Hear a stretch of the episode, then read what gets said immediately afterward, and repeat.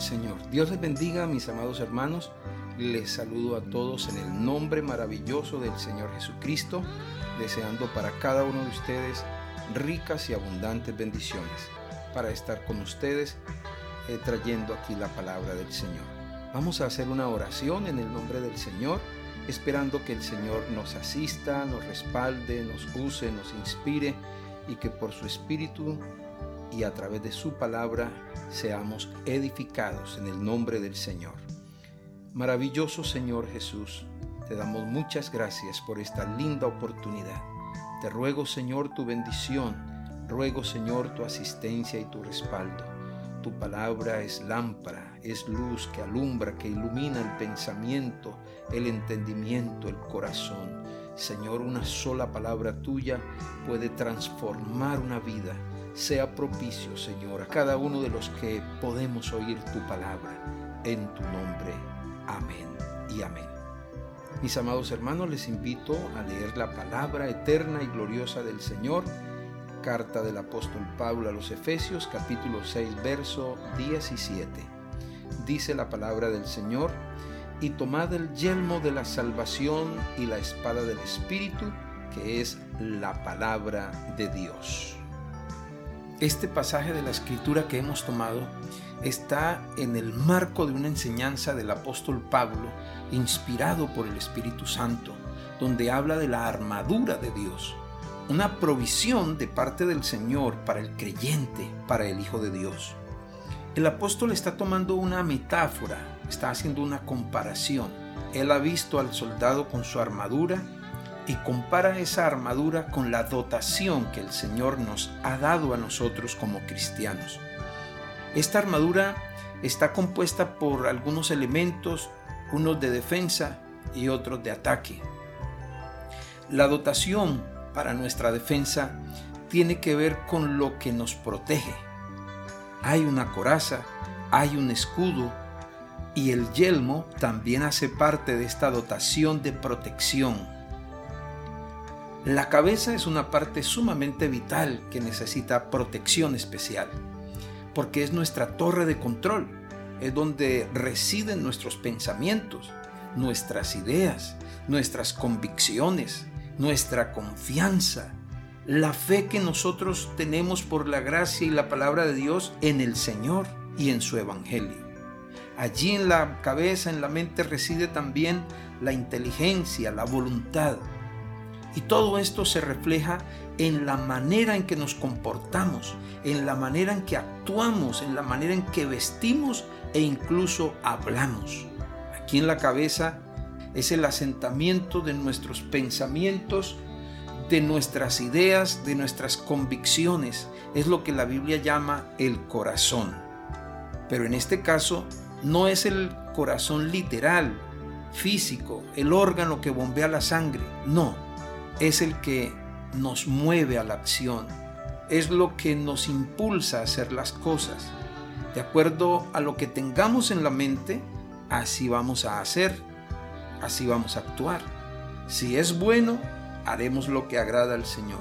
Si es malo, se harán cosas que nos distancian del Señor y traerán consecuencias terribles, consecuencias funestas. Con razón la Biblia, la palabra de Dios afirma, sobre toda cosa guardada, guarda tu corazón, porque de él mana la vida. Lo que el Señor nos está diciendo a través del apóstol es que así como el yelmo, que es el casco que protege la cabeza del soldado de aquellos proyectiles, flechas, piedras, dardos que el enemigo le pueda lanzar, así también el cristiano tiene en el Señor una protección para su cabeza para su corazón. Así también nosotros tenemos en el Señor una protección, es la convicción, el gozo que tenemos y que el Señor ha puesto en nosotros de esta salvación tan grande. El apóstol lo aplica a la parte espiritual, para que entendamos que nadie puede movernos de nuestro modo de pensar. Dice la escritura pero con respecto a la venida de nuestro Señor Jesucristo y nuestra reunión con Él, os rogamos, hermanos, que no os dejéis mover fácilmente de vuestro modo de pensar, ni os conturbéis, ni por espíritu, ni por palabra, ni por carta como si fuera nuestra, en el sentido de que el día del Señor está cerca. Así que, hermanos, esa protección es la convicción, es el gozo de la salvación, lo que protege esa parte de nuestra vida cristiana y es también importante porque es lo que produce en nosotros esa gratitud al Señor. Es lo que nos mueve a rendirnos en su presencia. Es lo que hace que alcancemos cosas mayores en el Señor. Es lo que hace que permanezcamos fieles a Él, que lo alabemos, que lo adoremos y que en base a esa gratitud le sirvamos al Señor de corazón pero es precisamente allí donde el enemigo quiere atacar al creyente.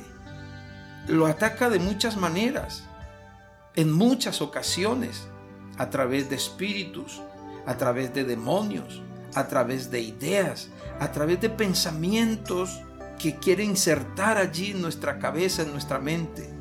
Tratará de poner dudas, hacernos creer que el Señor no nos ama, que se olvidó de nosotros y que por eso no nos contesta las oraciones. A veces las cosas que dicen los demás para afectarnos, para desanimarnos. Y es que a veces nos falta el discernimiento para comprender que el enemigo está atacándonos. Pensamos que es el hermano, que es la hermana, que es el esposo, la esposa. Y, debemos tener entendimiento para comprender y meternos en el Señor. El enemigo pretende desanimarnos. A veces, como ya dije, usa a nuestros propios hermanos en la fe. En ocasiones a nuestros propios familiares, a nuestros amigos o a los que llamamos amigos.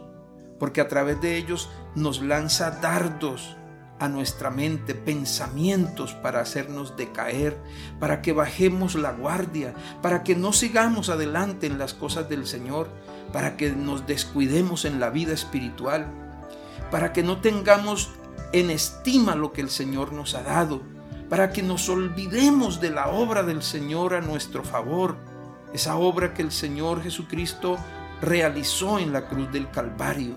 Entonces pretende afligirnos de tal manera que lleguemos a la desesperación, que nos consumamos de ansiedad, que nos llenemos de depresión, que nos encerremos por allá a llorar porque se nos han cerrado todas las puertas y para que veamos que la única salida posible de toda esta situación sea el suicidio, porque a muchos ha logrado llevarlos a ese punto.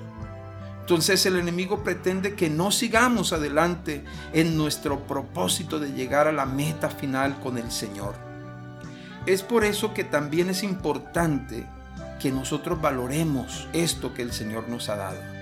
Esto que el Señor ha permitido poner en nuestras manos.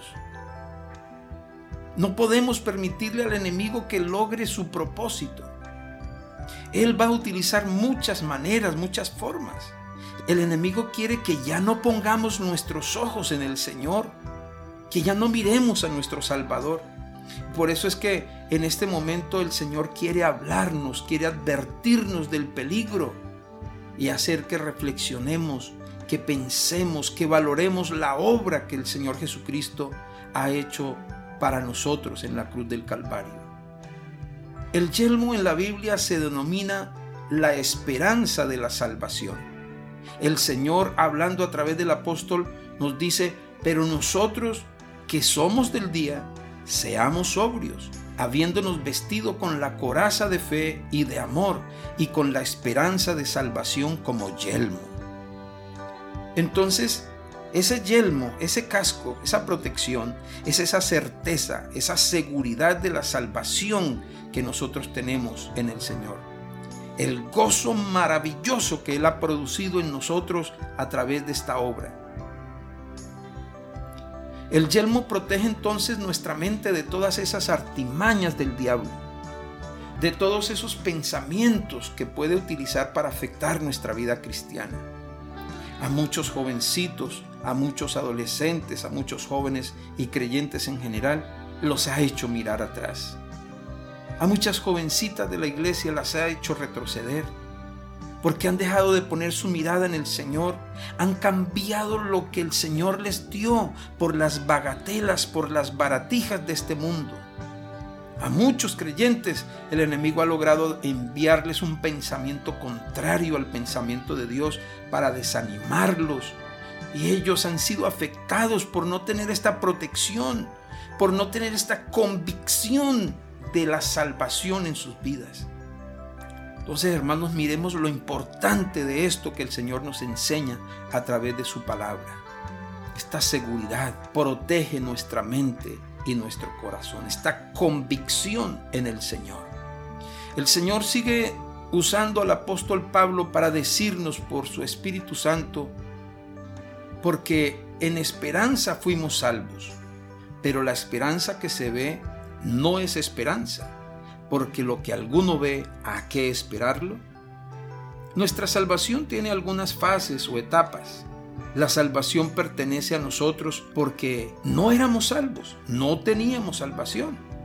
Pero dice la palabra que el Señor nos salvó no por obras de justicia que nosotros hubiéramos hecho, sino por su misericordia, por el lavamiento de la regeneración y por la renovación en el Espíritu Santo. Así que en el presente la escritura también dice que somos salvos. Dice, el bautismo que corresponde a esto ahora nos salva, no quitando las inmundicias de la carne, sino como la aspiración de una buena conciencia hacia Dios por la resurrección de Jesucristo. Y también trata de esta salvación hacia el futuro. Dice la escritura, porque si siendo enemigos fuimos reconciliados con Dios por la muerte de su Hijo, mucho más estando reconciliados, seremos salvos por su vida. Así que lo que aquí el Señor nos quiere decir es que en todo momento debemos aferrarnos a esta salvación, hacerla nuestra. Tenemos que aferrarnos a la obra que el Señor hizo por nosotros en la cruz del Calvario. Sujetarnos firmemente de lo que Él ha logrado, de lo que Él ha alcanzado para nosotros, que es esta salvación tan grande. Él entregó su vida, derramó su sangre, fue crucificado. Dice la escritura, mas el herido fue por nuestras rebeliones, molido por nuestros pecados. El castigo de nuestra paz fue sobre él y por su llaga fuimos nosotros curados. Aleluya. Una vez que el Señor muere, lo bajan de la cruz, lo sepultan, pero dice la escritura que al tercer día se levantó, resucitó con poder de entre los muertos. La palabra del Señor afirma, el cual fue entregado por nuestras transgresiones y resucitado para nuestra justificación. Así que esto es muy valioso.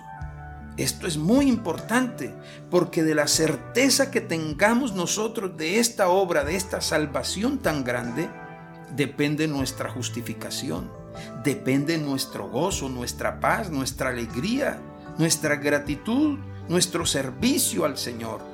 Este sacrificio lo hizo el Señor para que usted y yo estemos hoy con la certeza de la salvación sepamos que el Señor no solamente murió por nuestros pecados, sino que resucitó para justificarnos. El Señor entregó su vida para perdonar, para pagar el precio de nuestro pecado, que ni nosotros ni nadie podía pagar.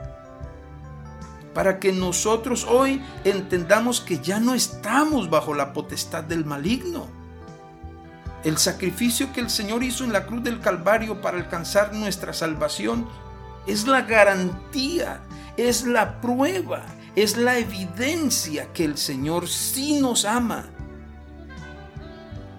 Y ese amor no tiene comparación. Dice la palabra del Señor, porque de tal manera amó Dios al mundo que ha dado a su Hijo unigénito para que todo aquel que en él cree no se pierda, mas tenga vida eterna. El Señor nos dice que nos ha amado con amor eterno. Jehová se manifestó a mí hace ya mucho tiempo, diciendo, con amor eterno te he amado, por tanto te prolongué mi misericordia. Así que no podemos dudar. No podemos permitirle al enemigo que ponga dudas en nuestra mente, en nuestro corazón, para que no creamos que Él nos ama. Porque eso es lo que el enemigo quiere, que usted y yo creamos que Él ya no nos ama. Pero el Señor ha demostrado que sí nos ama y ha demostrado que valemos mucho para Él, porque Él pagó el precio más alto que se puede pagar por alguien en todo el universo. Derramar su sangre, entregar su vida por el ser humano. El mismo Señor nos dice, nadie tiene mayor amor que este, que uno ponga su vida por sus amigos. También dice la palabra, mas Dios muestra su amor para con nosotros en que siendo aún pecadores, Cristo murió por nosotros. Así que el Señor Jesús sí nos ama. Lo ha demostrado con creces que nos ama, porque Él alcanzó lo que era imposible para nosotros, esa salvación tan grande. Nosotros no podíamos alcanzar esa salvación. De nuestra cuenta nada se podía hacer para alcanzarla. Pero el Señor Jesucristo con su obra en la cruz del Calvario, con su sacrificio, nos alcanzó, nos trajo la salvación a todos los seres humanos. El que no se salve es porque no ha querido, pero la salvación está al alcance de todos. Es por eso, mis hermanos, que en esta ocasión esta palabra que el Señor nos dice a través de esta escritura es muy valiosa, porque nos enseña que esta arma de protección es la certeza, es la convicción de que esta salvación es muy grande. La palabra de Dios dice, ¿cómo escaparemos nosotros si descuidamos una salvación tan grande, la cual habiendo sido anunciada primeramente por el Señor, nos fue confirmada por los que oyeron?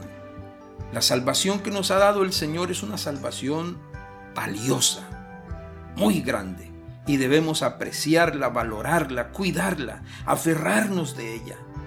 La Biblia nos habla del gozo de la salvación. En otras palabras, la salvación produce en nosotros un gozo tan inmenso que no hay absolutamente nada con que compararlo. No hay que lo quite de nuestro corazón, porque no proviene del mundo.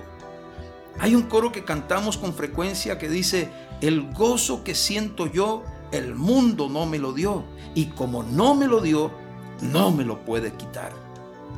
Nuestro gozo no es circunstancial, no depende de las circunstancias, no depende de lo que tenemos, ni del estado de salud que tengamos, ni de los bienes que poseemos. Este gozo sobrepasa todas las cosas, predomina sobre todo. No hay tribulación ni angustia que nos opaque este gozo porque el gozo que tenemos en el Señor se sobrepone a todas las circunstancias, permanece para siempre. Este gozo no se acaba con nada. Al apóstol Pedro lo encerraron en la cárcel. Le pusieron una custodia de muchos guardias, de muchos soldados armados, colocaron cadenas en sus manos, pero nada de esto le quitó el gozo de su salvación aunque le amenazaron para que no predicara más en el nombre del Señor Jesucristo, dice la escritura que salió gozoso de haber sufrido afrenta por el nombre del Señor. Y no le taparon la boca. Continuó predicando este evangelio glorioso sin desmayar. Al apóstol Pablo le pasó algo semejante, algo similar. También lo encerraron en la cárcel por predicar el evangelio porque no los encerraron por delitos, sino por predicar el Evangelio.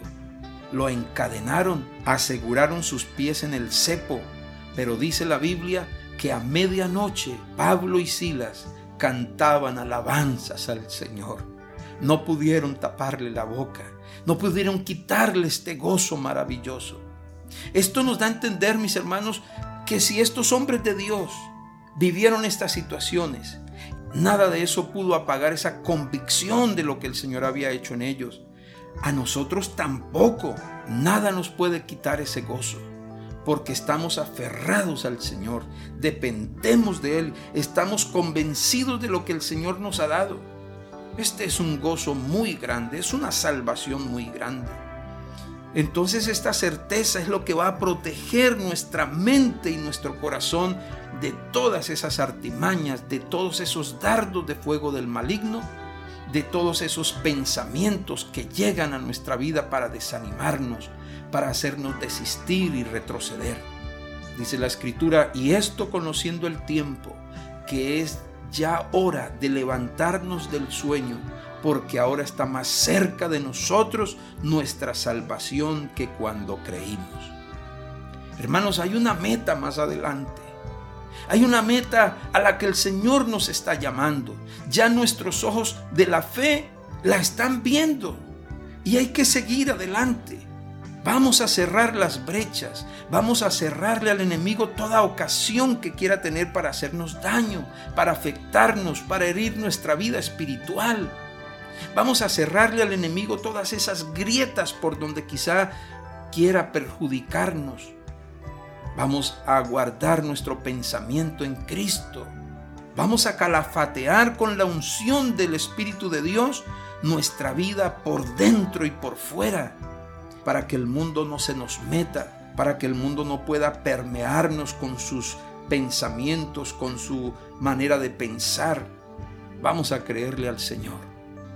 La obra que Él ha hecho en nuestro favor es algo maravilloso. Y vamos a guardar esta bendición. Dice el Señor Jesucristo, He aquí yo vengo pronto, retén lo que tienes para que ninguno tome tu corona.